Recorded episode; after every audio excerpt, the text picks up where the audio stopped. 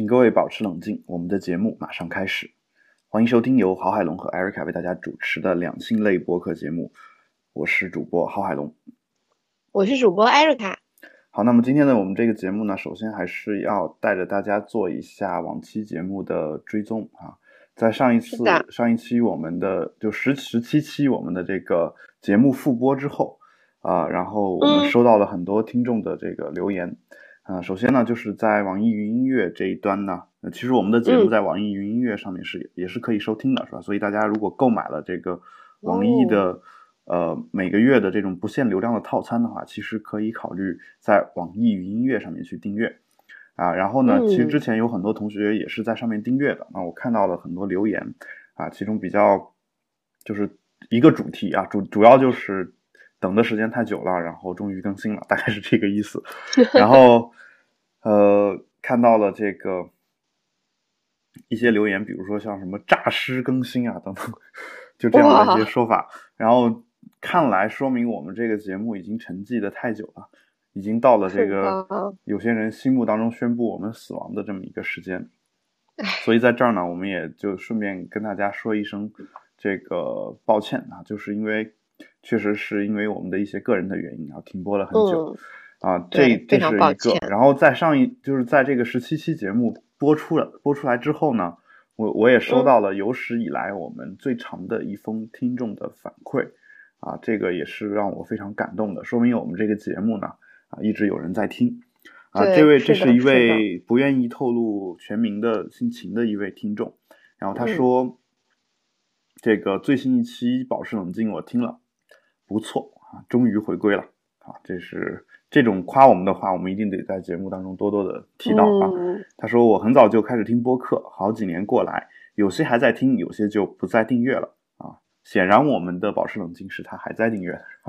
然后他说跟你分享一个我听播客的方式，对于感兴趣的播客我都会订阅，但是我听的时候心里有几个不能触犯我的条件，等到某个播客有一天把这几个条件都触犯了，我就再也不听这个播客了。即使这个播客还有其他很多我喜欢的点，后来开始听你的《海龙一声吼》啊，这是一档目前已经暂停更新的节目啊。再后来就是你们的其他节目啊。问题是你的这些播客总是触犯其中某几个条件，但是另外几个条件又永远都不触犯，而且还有一些我很喜欢的点。于是我就这样一期不落的听到现在，有些内容还要反复听，虽然听的时候总是会有些不高兴、不满意的时候。听到痛处，总是想对你们大喊一声：“怎么能这样说呢？明明不是这样的，应该是什么样是什么样等等。”但我也觉得好感动，他是拿生命在听我们的播客。对，这其实是才是一个脑残粉脑残粉的养成计划，你知道吗？嗯，就是当我们这个就是一直说他都是他爱听的话，他很快就会无聊嘛。这就像这个呃两性。做爱的时候是吧？然后如果你一直都是就着对方最喜欢的那个样子去来的话，双方其实很久之后呢，很也很有可能就会产生一种厌烦的情绪。可是男人不总是要问女人，你到底是不是有高潮？你到底是不是有高潮？你到底是不是有高潮？啊，这个一般是没有太自信的男人才会问，可能 啊。但是我我并不是说反对两两个人去交流啊，就是说如果两个人能够坦诚不公的话，我觉得是一件。呃，非常好的一件事情啊，就是嗯，两个人在某些地方可能会有些不满意，然后互相交流一下，可能会有更好的一个提升啊。但我我的意思就是说，哪怕是我们每一次性爱都有高潮的话，最终其实也会厌烦，反而会厌烦的更快。为什么呢？因为你对这个事情已经不期待了，因为你知道它的结果结果是什么样子的。对，你的阈值已经被提升了。对，所以呢，啊。我觉得我们我们这些节目呢，很有可能是为这位听众量身定制，好吧？如果你是这样的一位听众的话，也欢迎多多的收听我们节目，也欢迎多多给我们做反馈。他这封邮件呢，写的非常非常的长啊，我我不可能把他邮件里面的每一项内容都跟大家提到，呃，但是有些内容还是得再说，因为他提到了我们我们这个第十七期的保持冷静的一些呃具体的内容的一些方面的东西。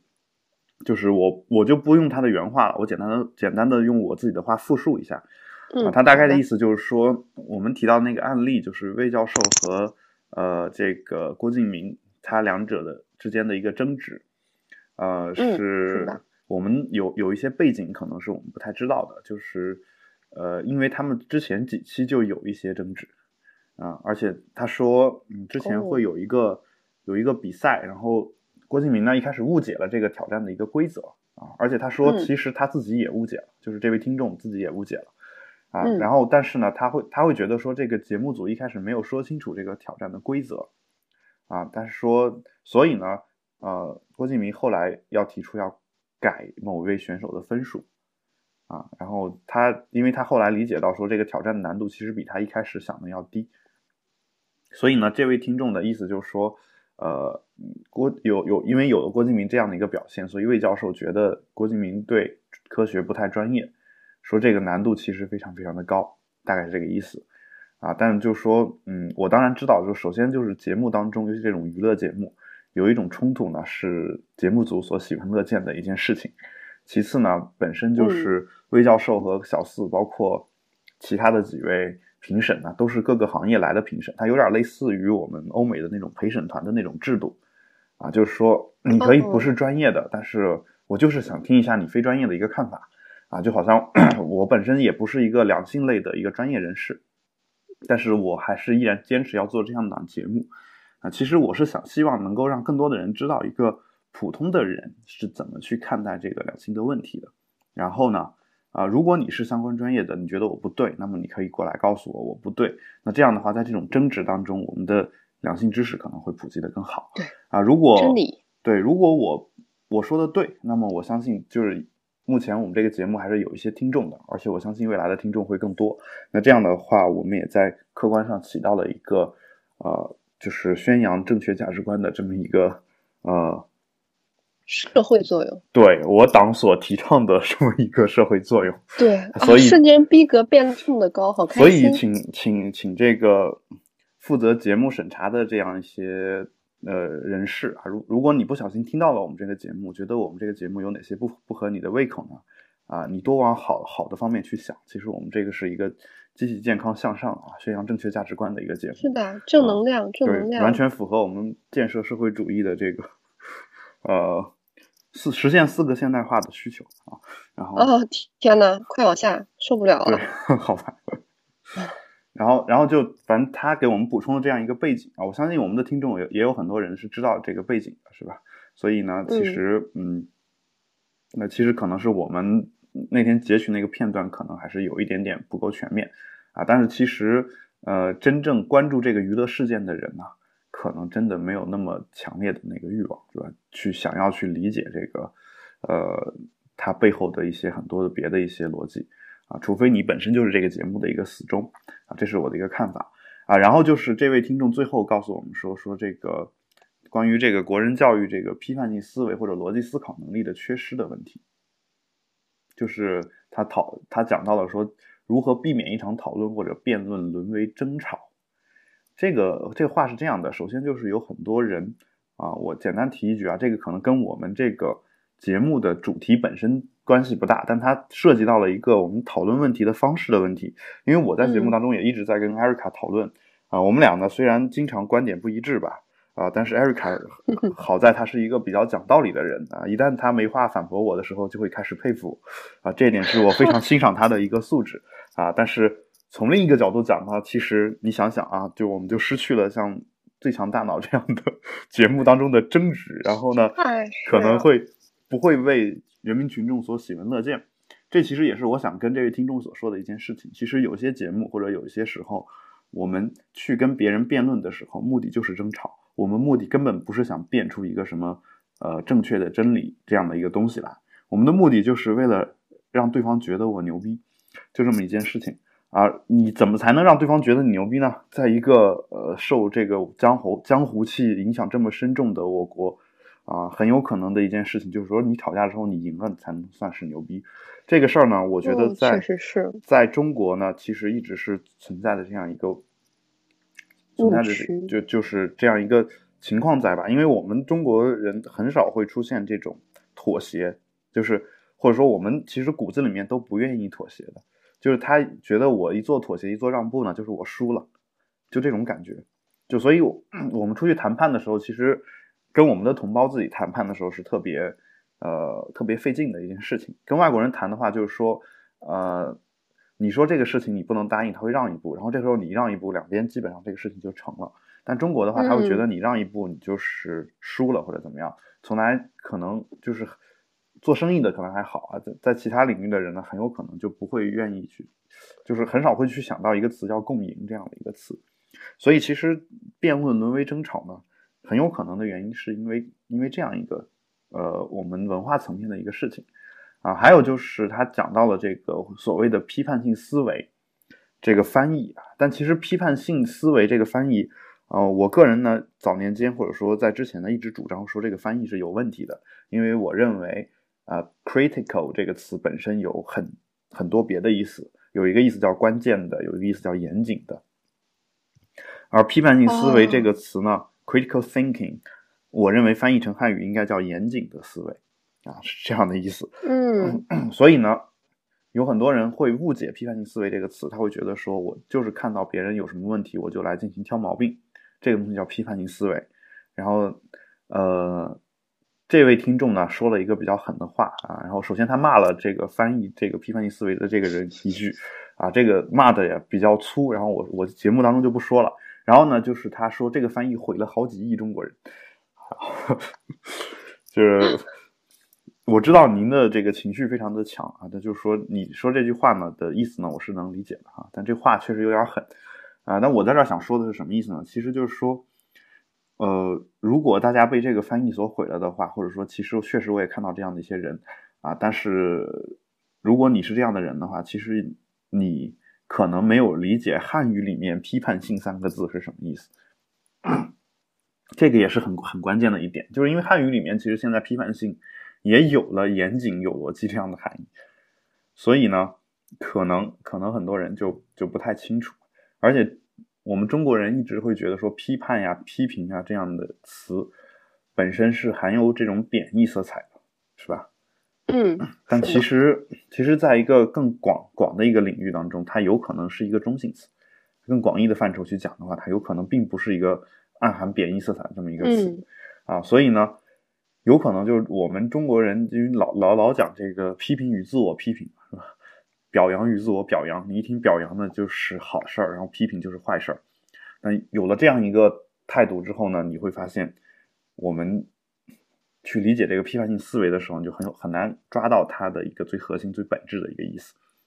好，这是我想说的啊。所以呢，这这个故事告诉我们，一定不要望文生义，是 吧一定一定不要望文生义啊！就是你这个词是什么意思，你最好是去查一下它词典上的解释。呃，顺便，如果词典上解释不够准确的话，你可以去看一下跟它相关的一些案例和事实。哦，我们听完了故事之后，总是能够更好的去理解一个词。嗯，好，这是呃我们这位听众的一个反馈。这个反馈说完之后呢，我们还是得再聊一聊十七期我们提到的一个呃话题啊啊，这个这个话题是我们我们讲到的那个就是关于。呃，陈岚的写的那篇文章所涉及到的一个话题，就是中科院的杨斌博士去世的那件事情，啊，就是那位先兆子痫的那个患者嘛。然后就是这个，我想在咱们开始之前要讲一个真实的故事，就就是上的我们的夜班，然后收到产房里面一个病人，然后是从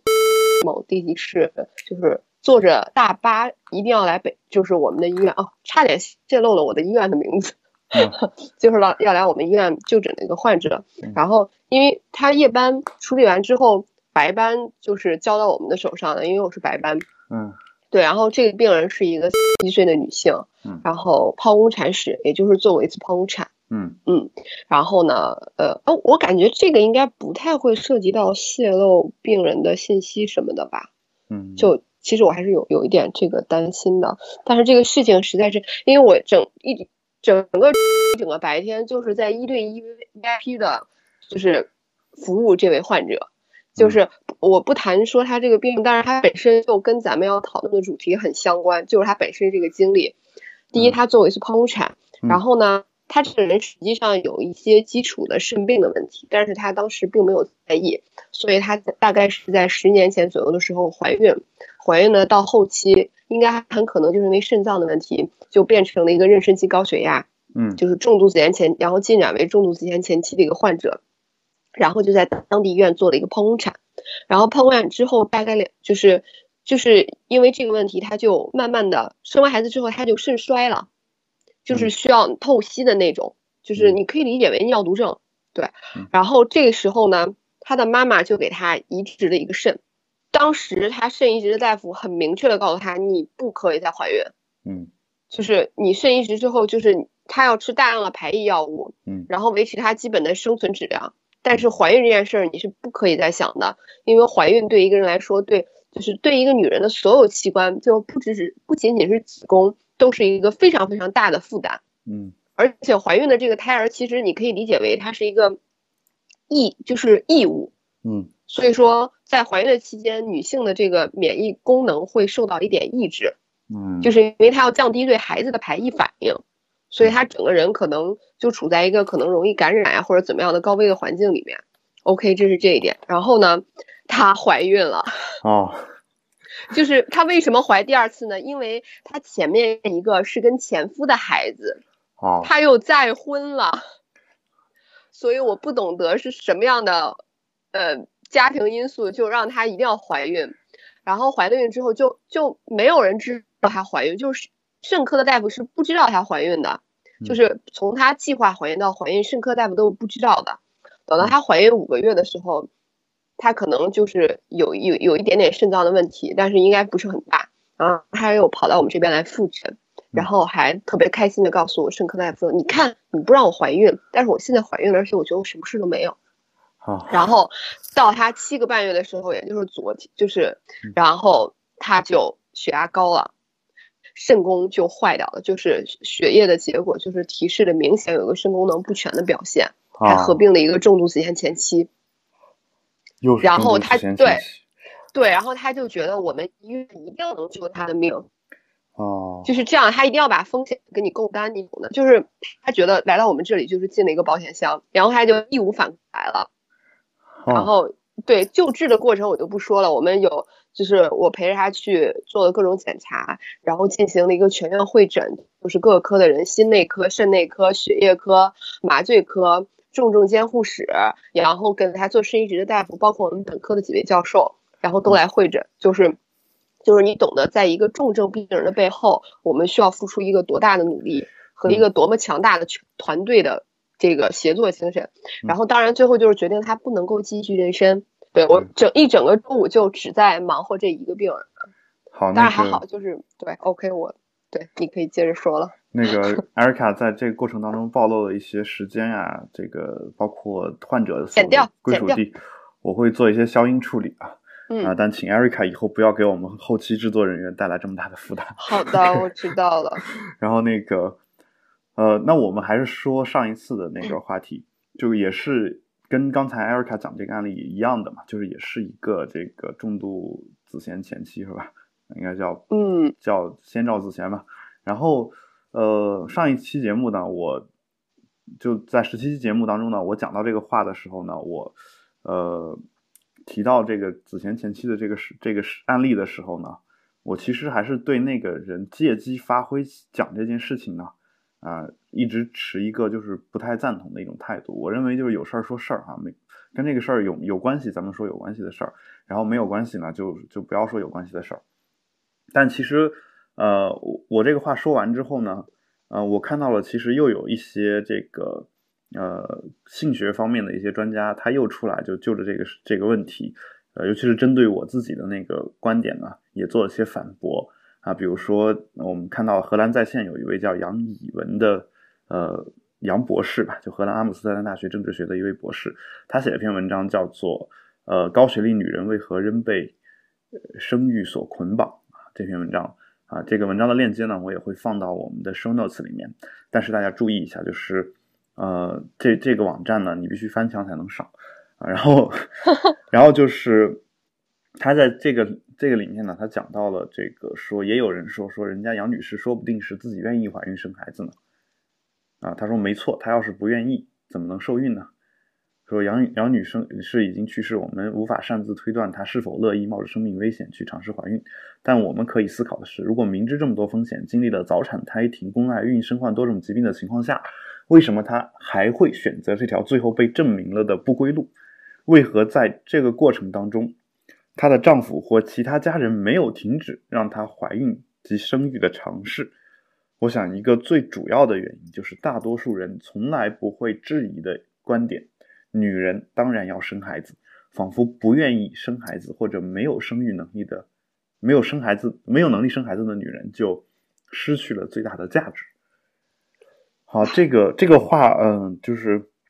我明白，就是他指的指责的矛头并不是像我这样的人，哈，他指责的矛头其实是针对我们整个的这个社会的。这个其实我多少是有点同意的啊，这也是很多。哎，那你会介意你的？女朋友或者你的妻子就是坚持不要孩子，或者是没有生育能力的情况吗？我不会介意的，我不会介意，哦，完全不会介意。啊，而且不要我有时候觉得还省事儿，就 就然后然后就是我我我我想就这个话题说什么？就其实有很多社会学家之所以反对死刑，也是这个原因，就他认为这个人去杀人，他有时候不是这一个人造成的。问题，而是，而是整个社会造成，你明白吗？那，但这个你如果，但就我就我我想接着说的是，嗯，其实很难说，因为如果你你以此为理由去反对死刑的话，你你其实可以以此为理由反对任何刑法，对，你明白我的意思吧？就是说，对我我去偷东西，其实也是社会造成的。因为如果不是社会对我教育不好，然后我没有，或者说我没有办法去获取一份很正当的职业，然后或者说我遭受了什么什么歧视，最后我怎么怎么样，呃，没有办法没有办法养活自己，所以我才会去偷。就如果你这么说的话，其实任何事情都是社会造成的，这是我想说的一个呃观点。所以其实我个人呢，对死刑这个事儿呢，一直持一个模棱两可的态度。啊，因为首先一方面呢，我不太愿意说这个，呃，就是真正杀了人的，或者说呃，真正犯下罪行的人没有得到一个应有的惩罚，我我不愿意不愿意这样。另一方面呢，我又会觉得说，其实反对死刑也是有它的理由的，因为如果有死刑的话，那么它就会有可能出现什么冤假错案这样的一个情况，因为其他的刑罚的话，你毕竟这个人还都是活着的嘛。有了冤假错案，你是可以及时的去把它给平反的，是吧？及时把它给放出来，然后可以再给他一些补偿，这多少是可以有一些补救措施的。但是死刑这个事儿呢，就没有补救措施了，人都已经去了嘛，是吧？所以，呃，所以这是我个人反对死刑的一个原因。但是其他的理由呢，我个人其实一直持一个非常谨慎的一个态度。尽管现在全世界各个国家，或者说绝大多数的这个发达国家呢，其实都已经。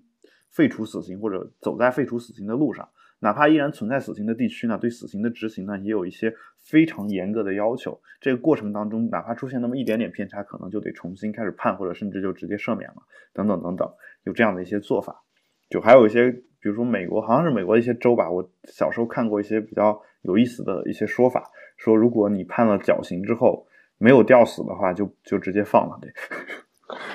对，呃，就说说明上帝不让他死嘛，是吧？大概是这个意思啊。当然，现在这个科技发达，就基本上不会不会出现这种情况啊。就是说，嗯，有这样的一些，嗯，就是全世界的这个社会学家们和呃有人文关怀的一些人啊，基本上都是赞同废除死刑的。但其实你反过来看一些哲学家写的东西，绝大多数哲学家其实都是。啊，不能说绝大多数，一些比较有名的哲学家呢，其实其实都是支持这个死刑，就很少有反对死刑的。为什么呢？因为其实你从这个逻辑上去推的话，死刑是有它道理的。你只能说我，呃，我比如说我我就是说你你是犯下罪行的，所以你要承担责任。这个逻辑如果要成立的话，那你而且你你如果这个承担责任是对等的话，那你取了别人的性命，那你的性命就应该因此被剥夺啊。但前提是我我必须。就是能够证明你是真正杀害他的一个凶凶手，你明白吗？就是说，如果我没有办法判断出你是不是杀他的凶手，那我没有办法给你判刑。但一旦我判断出来了，并且我相信我判断是对的，那么在这种情况下，呃，如果你偷了东西，你应该做赔偿的话，那而且你一般偷的东西，你除了要赔回去那个你偷的那点东西的钱，有时候还会有一些惩罚性的罚款，是吧？你有时候还会赔更多的东西，对吧？那你你作为一个凶手，就是谋杀案的这个杀人犯啊，这样一个人，或者说杀人嫌疑人嘛，犯罪嫌疑人这样一个人，那你你把对方给呃的生命给结束了，你现在赔他一个生命，你只是一个很对等的这样一个赔偿，甚至都没有一个说更深深刻的一个赔偿啊。当然，我你你要从再往大的说，说从社会角度去讲的话。可能也有，因为你赔进去的并并不只是你个人的一个生命，嗯，你甚至赔进去的是你整个家庭在外面的一个声誉。就如果你看过一个小说叫《信》的话，就是那个哦，东野圭吾写的写的写的一本书叫《信》啊，然后因为“信”那个词在日语里面叫手指是吧？然后我看那个哇，这个你都懂哎，对，日文原文的名称。啊，我当时看了还觉得特别特别的有意思，然后那里面就讲到了一个杀人犯的家庭，就杀人犯的哥哥还是弟弟啊，就反正就啊杀人犯的弟弟嘛，在在社会上遭到遭到人们种种的歧视啊什么的这样的一些事情，而且而且那里面东野东野圭吾后来自己出来说说他是这本书的作者嘛，他说我我不知道大家是否能够愿意容忍说自己的女儿嫁给一个。呃，杀人犯的弟弟，然后我我先问一下你，你是否愿意做这个事儿？就如果如果你有一个女儿，然后她要嫁给一个人，然后那个人是一个杀人犯的弟弟，你你对这此事有没有什么顾虑？嗯，就是要看这个人本身吧，哦，就是要看他本身是不是呃。其实你要说不带歧视是不太可能的，但是可能比如说这个人，呃，足够的就是足够的是一个普通人，嗯，就是跟那些呃他的哥哥犯的这个或者呃完全没有任何联系的话，就不是说他跟这个人没有联系，就是他的生活、他的环境、他的成长跟这些是完全脱离的话。就还 OK，但实际上我觉得我的表示表述里面其实还是带有一点点嗯歧视的成分在里面。嗯，其实是这样的啊，我我我倒觉得说这个世界上歧视其实无处不在，就你说的那个歧视呢，有时候不一定是你自己造成的。嗯，就我我经济学上一直有一个有一个案例嘛，就是说呃，比如说你是一家杂货店的老板。然后这时候有一个黑人的呃黑人来应聘你这个店的店员，你你是一个白人，假设这时候你你个人没有没有歧视黑人的这样一个想法，你想雇佣他，但是你雇佣他完了之后呢，你发现这个小区的人就都不来你这儿买东西了。哦，对。然后然后在这种情况下，你你你想说，那肯定是因为这个地区的人种族歧视造成这个情况。那这个时候你把这个黑人给辞退了，辞退了之后你换了一个白人，白人的店员，然后你这个店的生意才能起来了。那这个时候你会发现有这么一件事情啊，就是首先这个店长肯定不是一个种族歧视的人，这个我们我们可以假定。然后呢，就是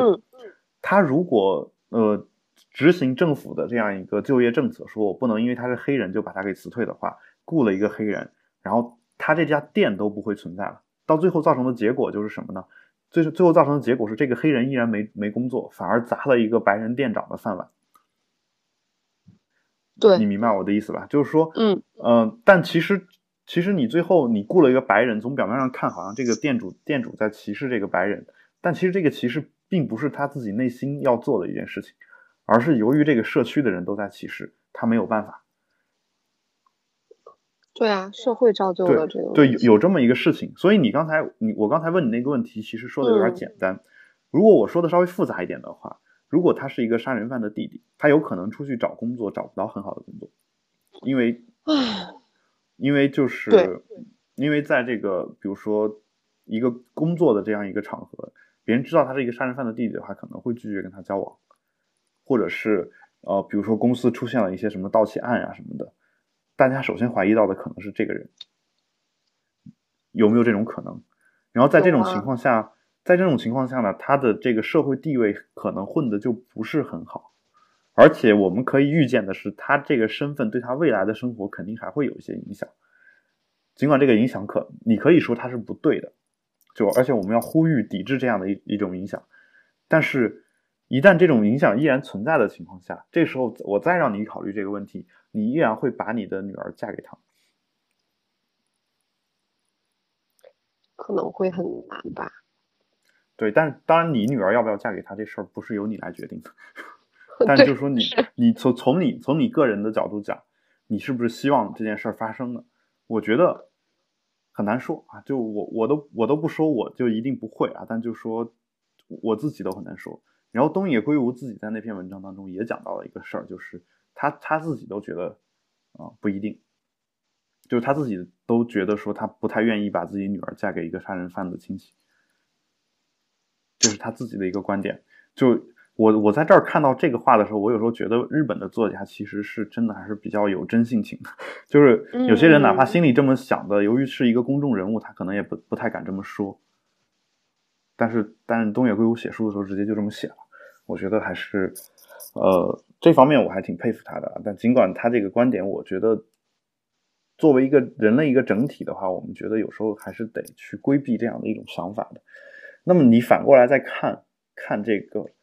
这位呃，就是杨女士写的关于杨女士的这篇文章，我杨博士写写的关于杨女士的这篇文章，然后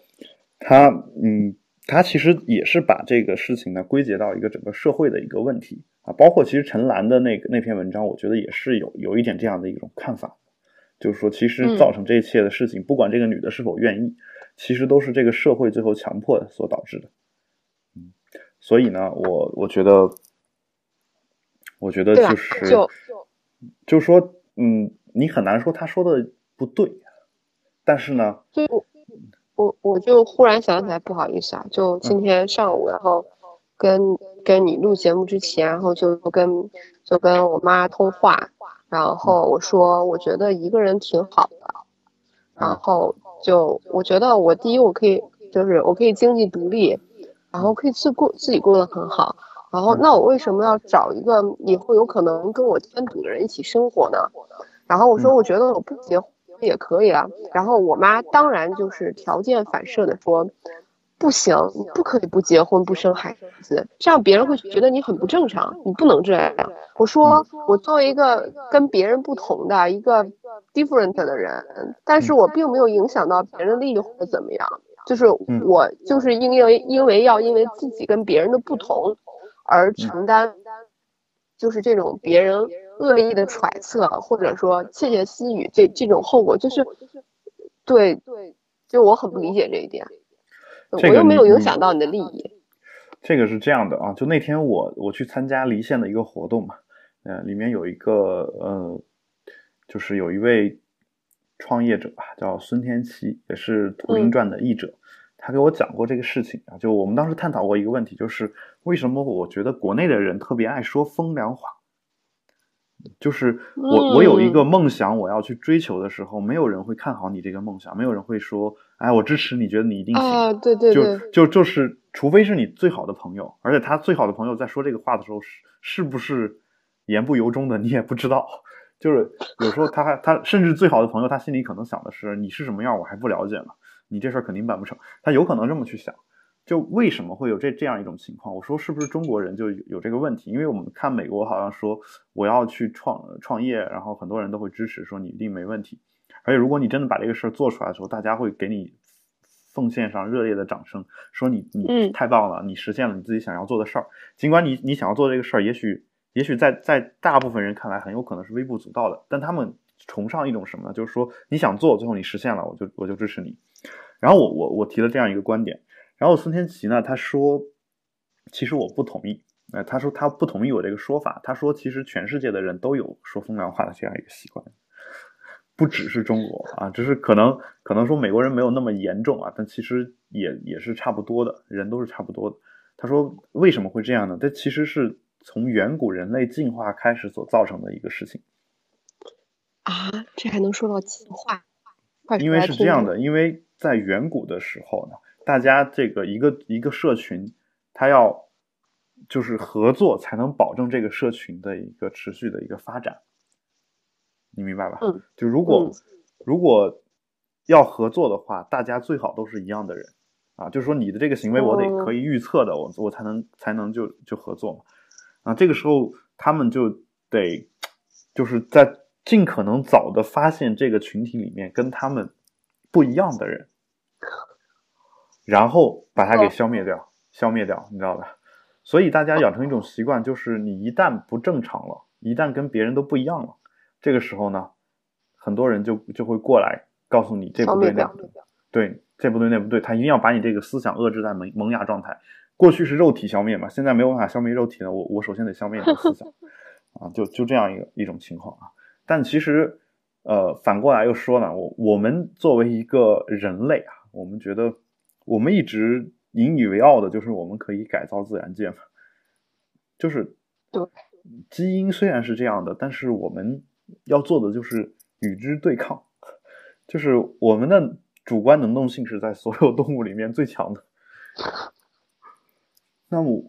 我们既然能够相信我们可以把把山给炸平了，把三峡大坝给建起来，我们可以把核电站建起来，可以发射宇宙飞船升空了，那我们为什么就不可以跟别人不一样？就这么简单的一个事情，为什么会遭到那么多人反对呢？就是我觉得我们是可以的，我们是可以的，所以呢，我们会一直不遗余力的去号召大家。就是不要歧视少数派，就是就是你不要因为他跟你想法不一样，或者跟大部分人想法不一样就不要，我就就觉得他是不对的这样一种感觉。但其实你这个事其实就讲解释了你妈刚才的那种态度，是吧？就是，哎，就是其实就是说他他觉得你跟别人不一样是不对的，但这个事儿有没有对错之分呢？我觉得没有，它只是一种个人选择而已。就是，除非说你你在古代，你说你你不这么选择，你可能就死了，啊，就当然我我说的极端一点，在一个非纯自由主义者看来，你死也是你这种选择啊。但我们先不讨论这种生 生死大计，就如果说你在一个古代社会，说你不这么选择你就死了，那这种时候你说我这这个做法不对，我觉得多少还有一点点道理，哎，尽管这个道理也不一定那么站得住脚。但是你在今天这个社会，我不做这样的选择，我做一个跟别人不一样的人，哪怕我就有自闭症，我天天待在家里，然后每天我上网写点东西，然后换点钱，我我能很开心的活一辈子。那我觉得，在这种情况下，其实一个人独立的生活是完全没有问题的。对啊，就我觉得家长的点在于不是你幸不幸福，而是他第一反应就是你会和别人不一样，所以你不能这样做，我就觉得很震惊。对，而且对啊，他他会觉得说，呃，就他可能觉得你和别人不一样，你就会不幸福。对，他是这么想，他是这么想的，因为，呃，我们上一代人经历过这个，就是一些很困难的时期嘛，所以这个这个理由我都不想找了，因为其实你你你好像跟他们的所有的经历都是有关系的。啊，其实很简单的一点就是，他们没有系统性的学过批判性思维和独立思考。这个 终于把这个一开始听众来信和我们节目联系在一起了。啊，就是他们就确实是缺乏这样的一种就是独立想事情的这样一种习惯吧，我觉得是这样的。啊，而且呃，嗯嗯，这个呃，就就我觉得他们的思想已经。但是其实总觉得这样批判上一代人不太合适，就是哎呀，你总觉得所有的他们出发点其实可能都是为你好，但是实际上你会觉得这种爱有时候如果是一种枷锁的话，你到底应不应该再进一步的再再接受下去呢？就我有时候还会挺犹豫的。出发点是好的，不一定一定一定能办好事儿吧？嗯，我们的文化大革命的出发点是好的还是不好的？就哎呀妈，这个会被屏蔽吗？我们可以说吗？当然可以了，就这个，我中共官方都承认文化大革大革命是一个错误的事情，是吧？嗯，是吧？那他出发点难道不好吗？嗯，就是啊，当时呃，当时打仗打打失败的那些将军，他们一开始打仗的时候出发点难道不好吗？为什么他打输了回来就要被砍头呢？啊，我嗯。我为了就比如我为了上大学，我为了上大学，这是我的出发点。我没钱，我没没有钱上大学，我为了上大学，我出去偷人，这出发点好不好？出发点是好的。哎，我怎么觉得你是一个诡辩的人呢？我不是诡辩的人，就你你你得承认一件事情，就是人人得为他自己的行为负责，这事儿你你同意吧？啊，我我同意。那就那就结了，就我们不看出发点，我们只看行为，你明白吗？就说你说出发点的话，没有办法没有办法能跟你辩论过的，就是一旦你一开始怀疑别人的动机的时候，你不管是往好的怀疑还是往不好的怀疑，这个辩论话题就继续不下去了，因为人只有他自己对自己的动机有解释权，因为他心里怎么想的你是永远不知道的。嗯嗯，所以说他完全可以做错一件事情之后告诉你出发点是好的。也完全可以因为一个很邪恶的出发点做好了一件事情，假装自己是很正义。对啊，这个每次被你一说，我都无言以对。我们小时候看这个童话故事嘛，说这个我我记得好像是大灰狼罗克，就他开车酒后驾车还是怎么着，撞死一个人。我也看过那个故事，对，撞死一个杀人犯，什么都一直抓不到的一个人，我印象很深。对啊，然后。但他酒后驾车难道就是正确的一个行为吗？他不是正确的行为，他也应该受到惩罚。但是呢，这个事儿就变成了什么呢？变成了大灰狼罗克说出来说，哪怕我不酒后驾车，我也会撞死他，因为因为我知道他是一个杀人犯，我是为了这个人民的利益，怎么怎么怎么样，最后他就变成了一个非常正面光辉的这么一个形象。你明白我说的意思是什么？我明白，虽然我很不情愿，因为我发现你每次都能说对。就比如说，我是一个盲人，就王小波也说过这话。我是一个盲人，然后有一个小孩过来，就就使坏嘛，然后就给我就是把腿伸到我前面，然后想绊我一跤，然后把我绊绊倒了。我绊倒了之后摔了一跤，这个小孩做的这个事情是不对的吧？这个你同意吧？嗯，同意。啊，但是我摔了一跤之后，我不知道哪根神经搭错了，然后我视力恢复了。然后，请问我应该感谢这个小孩吗？啊，我不要再跟你继续讨论下去了。就请问我应该感谢这个小孩吗？就其实是这样的，我我认为这个人不应该感谢小孩，他应该感谢命运。呃，在这种情况下，我们应该感谢的是命运，你知道吧？嗯，这个我同意。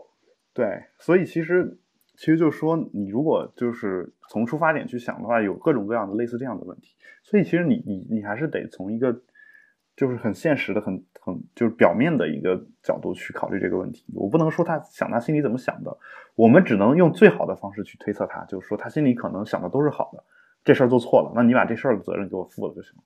啊，我们不能说一上来就说他这个人就使着坏心，然后要做一个什么什么事。嗯，就我觉得这是一个比较合理的态度，就是当。当我们去评判别人行为的时候，不要考虑出发点。出发点这个人只能这个东西只能用来自律，就是说我我争取自己不做一个老往老往坏想的这么一个人，就只能是这样。对，我你既既不要把别人往坏想，同时自己也不要给别人使坏，不要有一个很邪恶的目的。但是，但就是说你想，呃，就评判别人的时候，你就不要不要去想这个事情这是我的一个想法。好，这个其实一个很典型的怀疑出发点呢，就是阴谋论嘛就比如说，我们看很多这个扎克伯格做了一个慈善基金，然后马上有人说他他是为了洗钱或者怎么样。你看网上有各种各样的这种说法。嗯，对。就这不就是怀疑他的动机嘛？怀疑他出发点嘛？就你你你要这么怀疑的话，每个人我都可以给他找到一个不好的理由，比如说，对，比如说你你地震灾区需要钱。啊，然后艾瑞卡同学家里比较富裕，然后一次性捐了两个亿。但是呢，由于艾瑞卡这个人呢，并不是非常有名的一个人，这时候有有网网友就会说了，说这人肯定是为了出名。然后我其实其实真的有时候想对这些人说说，你你出一个试试，你先出两个亿来，我们不在乎。就是就有时候我真的是是想想这么去说这个话的，这其实就是一个。恕我直言，我觉得这是一种非常不健康的一种心理状态，就是非常不健康的一种针对别人的。对这个我非常同意。我觉得这个，就没有事，对啊，看热闹的不嫌事儿大，就怎么说呢？就我觉得这些人的心理很有问题。嗯嗯，好，所以呢，我就觉得，嗯，好，这是关于这个反思杨斌的这个事件啊。我对，好像我好像又把主题带跑偏了，抱歉。没事儿，这个其实其实我觉得大部分人如果真能把这个逻内在逻辑想清楚的话，去看很多问题都可以看得很明白嘛。啊，最后这位杨女士呢，她呃写的这个文章里面讲的就是说，呃，只只要这个不尊重女性独立，不不顾及自主，不顾及生育自主思想和呃和生态不改变啊，不顾及生育自主的思想和生态不改变，女性就摆脱不了必须生的怪圈啊，而孕孕期女性更面临着事业上、夫妻关系上和医患关系上多重弱势地位。然后他说：“希望杨女士的去世带来的思考不仅仅是大龄产妇这类问题，否则再多的死亡也无法叫醒那些装睡的人。”好，这是关于杨斌的这个事件啊。然后，呃，在那个十七期当中呢，我们还有讲到了一个，因为我们题目就叫“所有的缺点都是直男的”嘛，然后讲到了这个直男癌的一个问题。然后这个问题呢，其实我们也在过去的这一周当中找到一个，呃。跟他特别相关的一个，呃，一个文章吧，就是这个文章就是微博上有个叫 Open 开枪的这样一个博客啊，他应该就是做这种对话和访谈的这么一个，嗯，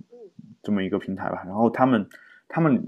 有一期讲的是说对性的耻感是男权癌癌在女人身上最重的印记啊。然后这个的话让我其实呃，这个文章大家可以自己回去先看一下啊。在这里面，我个人其实最嗯印象最深刻的是两点吧。第一点呢，就是呃，直男癌这个称呼也不能说直男就是患者，然后意思大概是直男可以作为患者的人群，但其实不是。啊，请注意，不是直男才能叫直男癌，那就是大明湖畔容嬷嬷 一个一个。一个说法，然后我我我在这儿就想啊，我这个话题呢让我想到一个事情啊，就是呃，你是做两性研究的嘛，然后你你知道有个病叫梅梅毒是吧？呃，是，嗯，对，然后这个梅毒这个病呢，在在呃英英语当中有一个俗称叫法国病，对这个我好像有听过，就是其实。其实是不是所有法国人都是得法国病的人？肯肯肯定不是。对啊，但是比较有意思的另外一点就是法国人不不这么称呼。难道叫英国病吗？法国人把它称之为意大利病。哎呦！就是你你你从这个当中其实能看到一个，你说叫歧视链条也好，还是什么也好，有这么一个东西存在的。就其实你从这个刻板印象上面，其实就是在两性关系上啊。就我们说比较开放的民族，拉丁民族肯定是要比这个高卢民族要更开放一点。就是说，意大利人从传统上我们感觉上好像要比法国人更开放一点，而法国嘛，我们一直说浪漫之都、浪漫的国家，可能比英国人也确实要开放一点啊，是吧？嗯啊，但我说这开放不是说能够容忍各种各样的这种新思潮啊，因为法国其实反对同性恋的这个人群还是不在少数啊。英国呢，我们也知道它是一个嗯。已经非常文明的一个辅国了，是吧？就这么一个国家，所以其实他们可能甚至在这方面可能包容性比法国强一点。但就从男女两性这方面去讲的话，可能法国确实是比较开放一点。所以英国会觉得说法国人才会得这个病啊，法国人会觉得意大利人才会得这个病，所以呢就叫这个。但是，但你回过头来再看直男癌这个问题，你这么一说的话，我就把我自己带带入成法国人这么去想就。我是一个可能没有直男癌的直男，那这个时候我是不是可以把直男癌这个称呼再转嫁到另外一个人身上？啊，我在想这个问题，其实好好像是好像是这个称呼已经被定型了啊。当然，对，因我就只有直男这一个人群，没有英国男、法国男的区别，所以你就只能中枪了。我只能只能这样，中国直男还 日本直男 啊。我觉得只有亚洲才有直男癌吧，但也不好说，我太武不好说，不好说。如果你你看过最近的这个《非诚勿扰》的话，你你知道上面有一个就是，呃，一个俄罗斯的一个女女性，她好像就特别希望中国男的要就是找一个中国男性，然后给他提有房有车，然后怎么怎么样。我听上去其实这个女性的观点倒特别符合，特别跟中国中国人的观点特别像。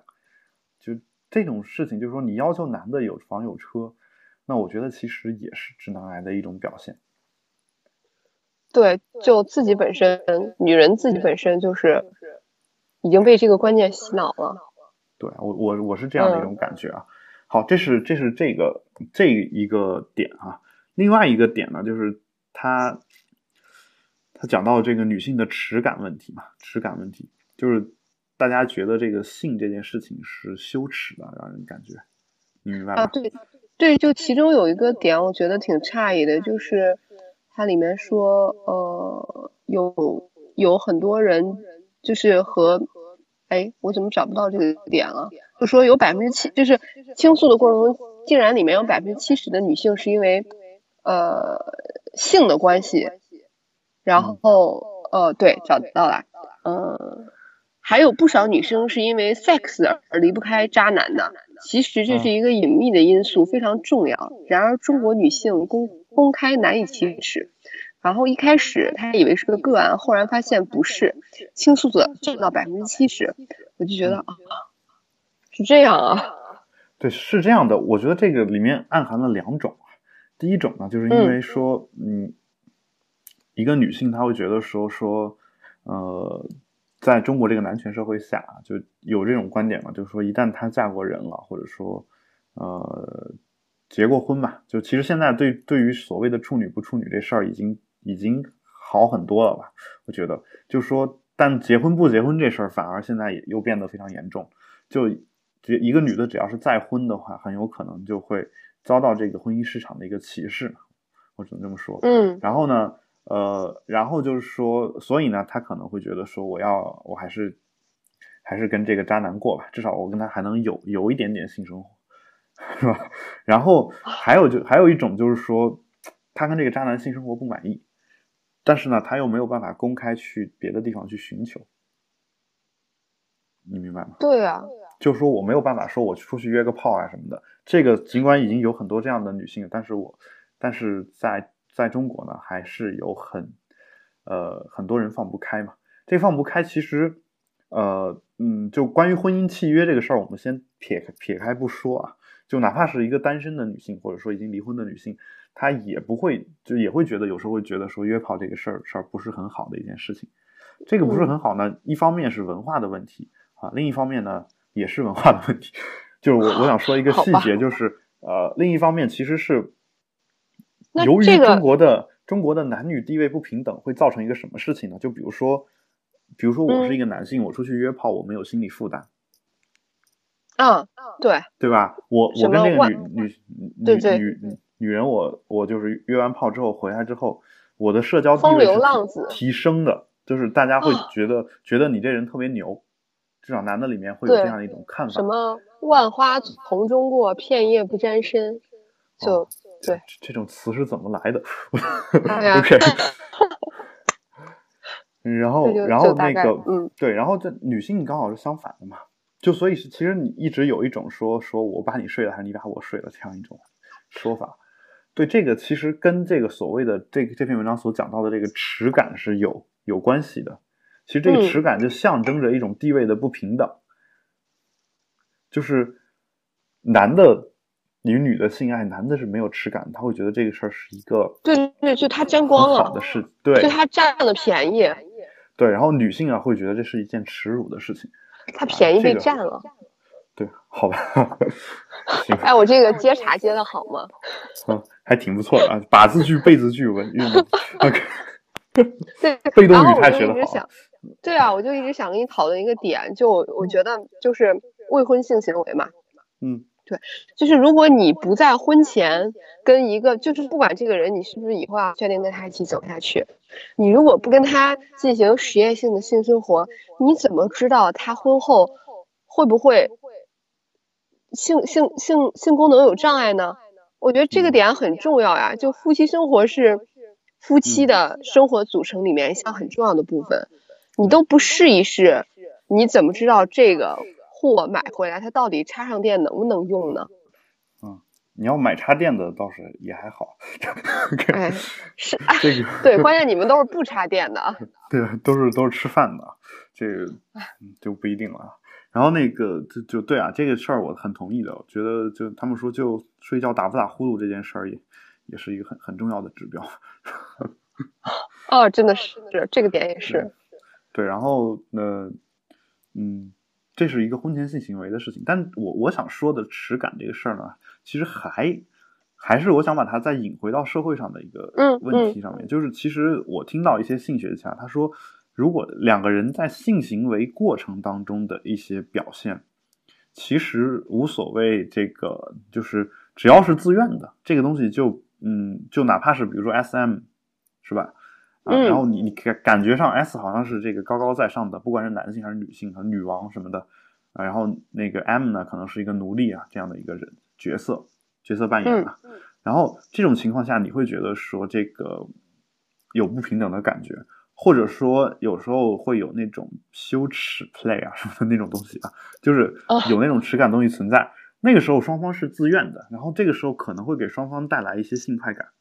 在这种情况下呢，我们觉得其实这个时候男性和女性是平等的啊，这是这是一些性学家的一些观点。然后我个人呢，其实也是同意这种观点的。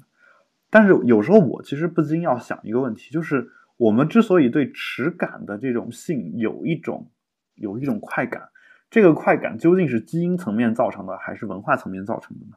如果是文化层面造成的，我们是不是要想办法消除这样的一种东西呢？这个话题其实是我觉得是一个很大的话题。对啊，对啊，就你要针对，对啊，你要跟整个中国传统思想在做斗争。我感觉，不，我的意思就是说，其实这个这事儿应不应该这么做，我有时候是。持一个就不确定的态度的，因为，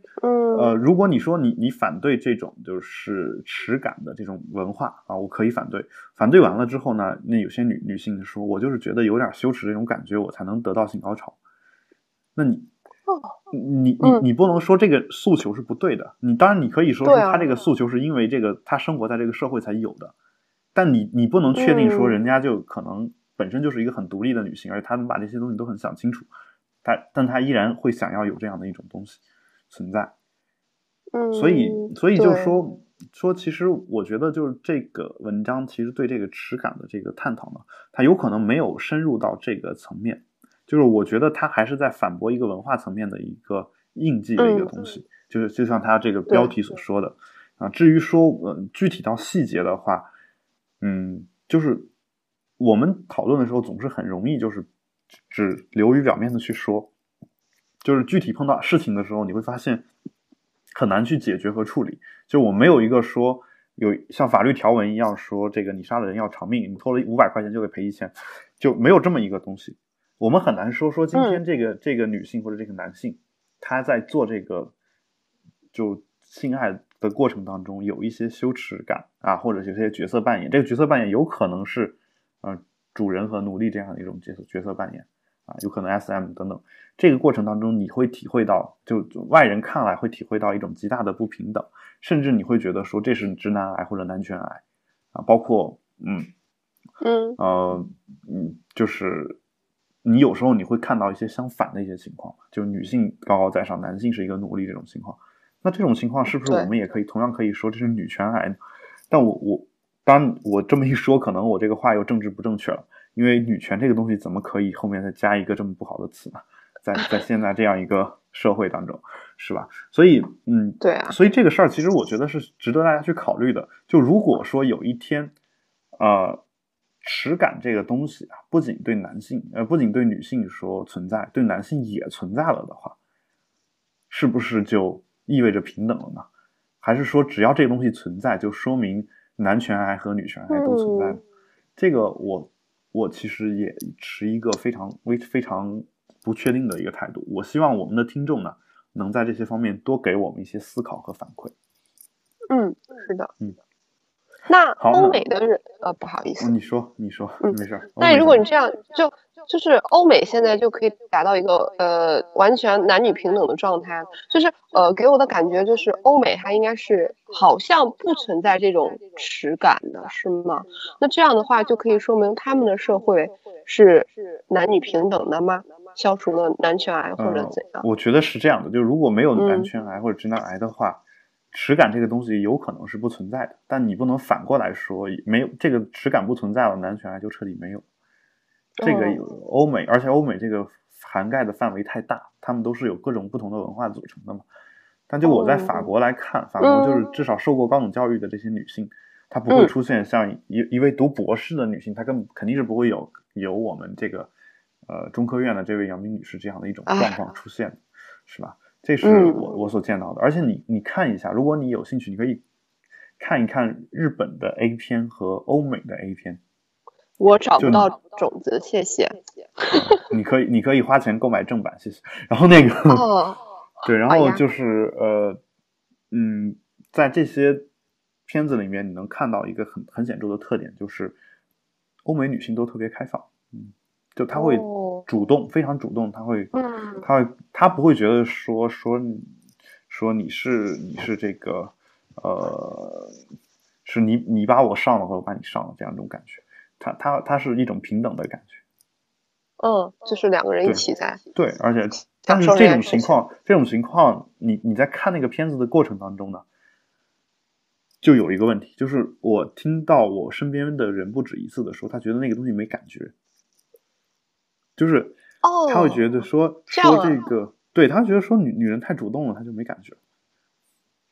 就就我当然是我是。征求了一些男性的一些意见，就说女人必须得有一些害羞，有一些这个感觉羞耻。他不就对他就要享受那个征服跟侵略的快感。对，那在这种情况下，我我在想，在两性的就就仅仅性爱这个过程的时候，有这样的一种想法，这个事儿是不是男权爱？男权爱。啊，这个事儿我我我就我就。我也我就真的不好说了，就这事儿是不是男权癌呢？我不确定，因为有些女性她也觉得她自己得害羞一下，她也自己才有快快感，这就就很难说嘛，是吧？对，嗯，所以这是关于关于这个性的。我说了之后会会不会很多很很多同志们在下面开始给我发链接什么的，然后给我种子？我在想，我们这期节目播出了之后，会不会有听众朋友们在下面因为可怜我，然后给了我很多种子和链接什么的？如果你收到的话，你一定要分享给我，因为我真的觉得找不到呀。因为我已经很久很久不不不看盗版了 那天，所以所以我们看吧啊，看吧。如果有人有种子的话，我可以分享给你。但是我其实其实不支持你这样的一种行为啊。咱们去日本买买点正版的回来，多好，好吧。请看，只要能进得了海关啊。对，我觉得这事儿，这哦，海关还会查这个吗？呃，所以很多人他是这样的，去日本买了片子之后，拷到电脑里面，然后把电脑背回来，就他不会打开你电脑查查看，但他有可能会把这个片子片子给没收了。对啊，大家大家为了这个好拼啊。对，然后呃啊，所以在中国呢，其实很多人都是这个盗版的用户，这是嗯啊这个事儿呢，我们先先不说啊，然后嗯，顺着这个话题，其实我想说一下，就刚才不是提到这个处女非处女的事情嘛。这个有一新华网有有一个报道啊，其实中国日报网的一个报道啊，这个事儿很奇怪，我在中国日报网上看的来源是新华网，新华网上看的来源是中国日报，然后媒体真的很神奇。对，有一个报道说是南非设了一个叫处女奖学金的这么一个呃东西，匪夷所思的东西，鼓励女学生女学生守贞啊，这个这个话题其实很简单。但是它涵盖了几乎我们刚才所说的所有的话题，就是首先呢，这个社会上男女不平等这事儿有，因为他没有这个没有那个男处男奖学金，他如果也有处男奖学金，我觉得这事儿倒倒还好说，你明白吧？嗯。然后呢，就是呃，就是就是有那个你说的那个什么，嗯，我们刚刚说的结了婚之后，在婚姻婚姻市场上。就女性可能就没有什么优势，是一个弱势群体。那么可能在南非或者某些国家，非处女在这个两性市场上可能就会有一种非常弱势的一种感觉啊。所以这也是我们刚刚一个话题。最最重要的一个话题是，呃，南非的这个出台这个出台这个政策的那个人，据据说他们的出发点是好的。为了什么呢？出发点是什？出发点？人家出发点是好的，嗯，呃，就是他什么意思呢？就是说他是为了让让女性洁身自爱、专注学习啊。他这个话可能说的很简单哈，但人家给的理由可能也很充分啊。说的是，呃，意思就是说，你一旦有性行为，就容易感染性病啊、艾滋病啊等等。你明白吗？嗯嗯嗯，我明白。所以，我为了避免你染上性病，你就不应该去性有性行为啊。所以这个就是因噎废食吗？对，但人家说我出发点是好的呀。这个话题真的是涵盖了所有我们讨论过的东西。对，然后人说，呃，而且这个这个奖学金特别恐怖的一点就是说，它是每年都要 depends，就是每年都要有一个。重新的评估，有一个重新的检查的，那就是哎呀天哪，那就是检查你是不是处女。对，如果你是处女，你可以领这一年的奖学金，比如第二年你得再检查一次，一旦发现非处，就马上取消奖学金。哦，我天哪，简直是女大学生的血泪史啊！为了微薄的奖学金，啊，每年，但但这事儿又很难说。我我我我在想一个问题啊，就是呃，我我们不妨把这个东西再往大了想一想。就如果有一个女性，她家庭确实贫寒，然后在社会上没有任何的话语权，嗯，就 she is nobody 是吧？这么一个人，这么一个人，她呃，凭借自己的处女的身份拿到了这个奖学金，这种可能性也有啊。然后呢，她努力学了三年之后呢，她她有了一个学识之后，他可以在社会上有一定的话语权和名气。同时呢，甚至他有可能，因为他拿的是处女奖学金，因为这个东西有话题性嘛，有可能因此而出名。然后出名了之后，这个女性站出来说，她要支持女权，支持废除处女奖学金。如果有这样一个情况存在的话，你觉得？你觉得？就首先，你觉得这个事情会不会有它好的一方面呢？我我当然不是要给这个出奖学金洗地啊！我认为这个奖学金，我看见我就觉得直接应该废除，这是我的一个最基本的一个态度。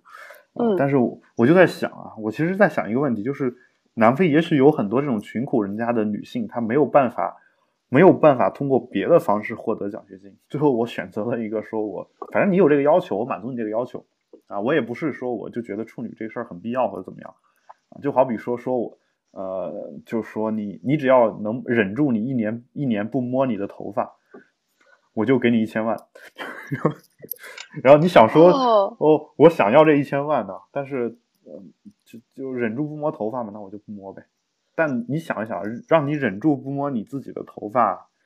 我觉得也也有一年时间啊，我觉得不见得比做一个处女要简单 啊。对对，这个是 是的。但如果我现在提供一个奖学金啊，我自己有有钱任性，然后我说我就一年一千万奖学金，只要你这一年不摸头发，我就给你。你觉得会不会有人有人来领呢？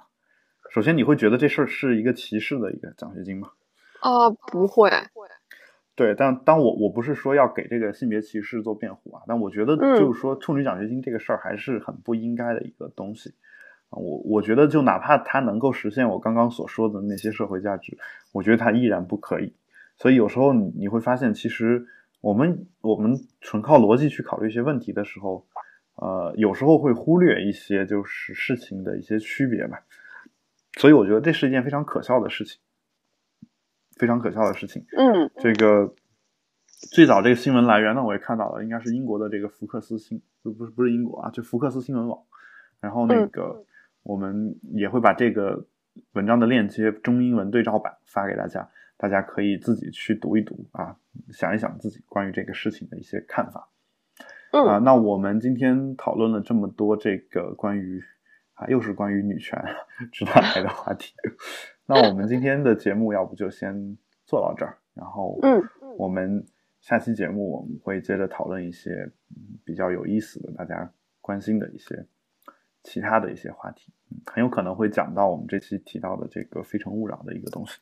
好了，我们今天就先到这儿，感谢大家收听。啊，如果你们有任何的问题呢，也欢迎大家通过我的邮箱郝海龙 at gmail 点 com 来给我发邮件。